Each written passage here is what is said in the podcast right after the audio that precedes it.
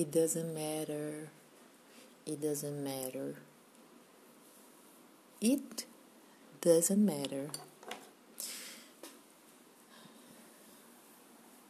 Aprendi uma palavrinha recentemente, uma tradução, revisão de livro,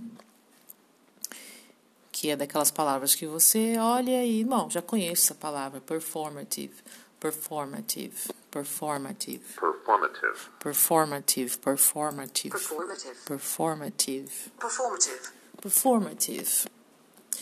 Ah, mas aí você lê, lê a definição do dicionário e parece uma palavra nova. Ah, performative, de, como adjetivo, é relating to or being an utterance that performs an act or recreates a state of affairs by the fact of its being uttered under appropriate or, or conventional circumstances as a justice of the peace uttering. I now pronounce you husband and wife. Vou acertar a entonação aqui que eu, que eu li. Ahn, o exemplo né, de uma fala performativa, se é que é essa a melhor tradução mesmo, seria a justice of peace uttering, I now pronounce you husband and wife at a wedding ceremony, thus creating a legal union. Então, o cara quando diz eu, eu te eu vos declaro marido e mulher, né, a própria eh, enunciado, a fala está é um ato que está concretizando, que está consagrando algo, a união legal do marido e mulher, marido e marido, mulher, mulher. É, essa palavra marido é muito feia, né? Não?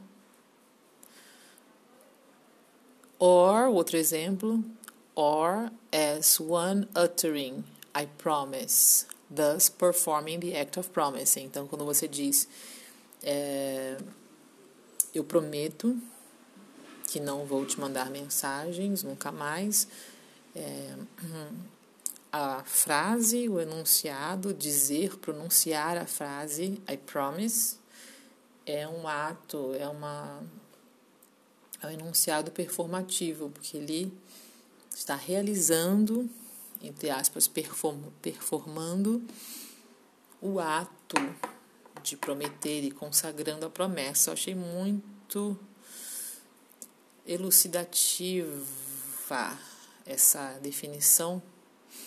Fico, fico encantada com palavras que conseguem resumir tanta tanto sentido, tanta ação, tanta, tantas situações que a gente conhece bem e, e nunca refletiu a respeito e a palavra traz uma reflexão. Bueno, não vou ler mais textos meus. Chega, já li muito.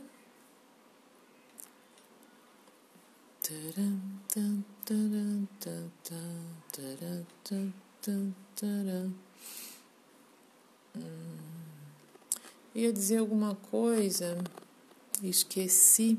Comecei falando do It Doesn't Matter, Performative.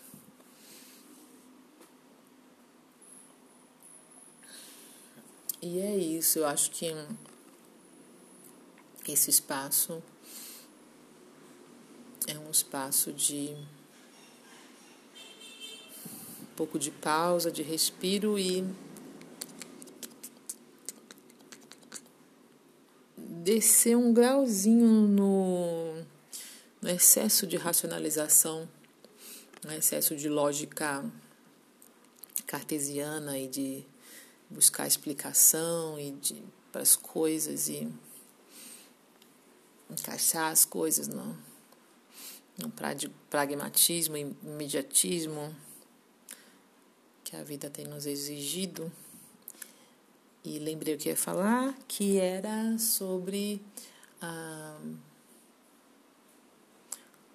uma coisa da arte que me encanta, o que, o que me encanta na arte, né? Então a pessoa é, compor uma canção, escrever um poema, é, fazer um livro, e não só da arte, né?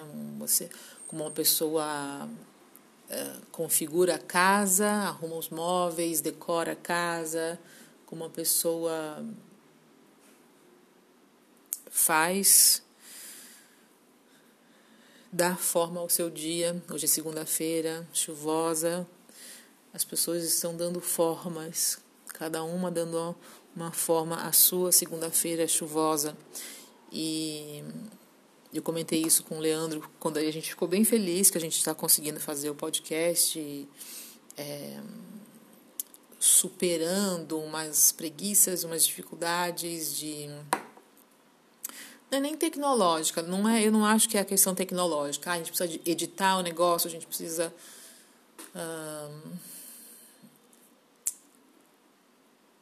gravar juntos e a distância e pôr música de fundo, uh, decidir em que plataforma vai ficar disponível. É, é muito mais da a questão da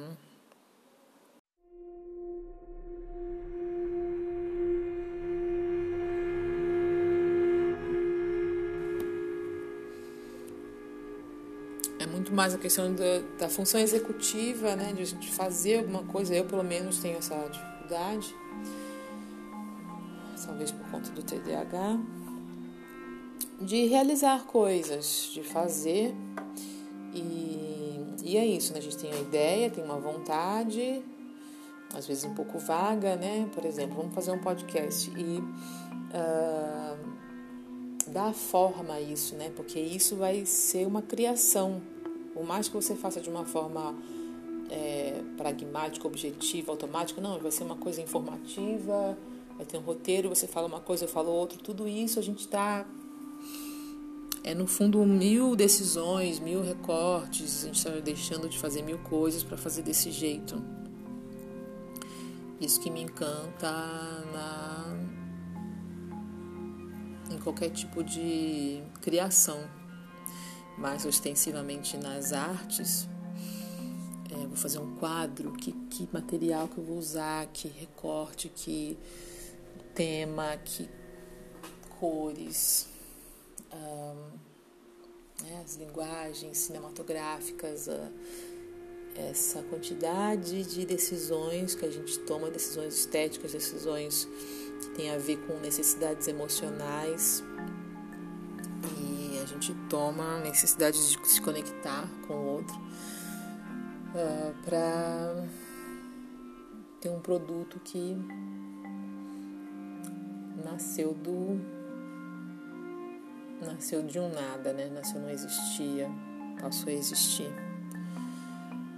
Então essa foi a reflexãozinha. E é isso. Obrigada pela atenção. Sua atenção é muito bem-vinda.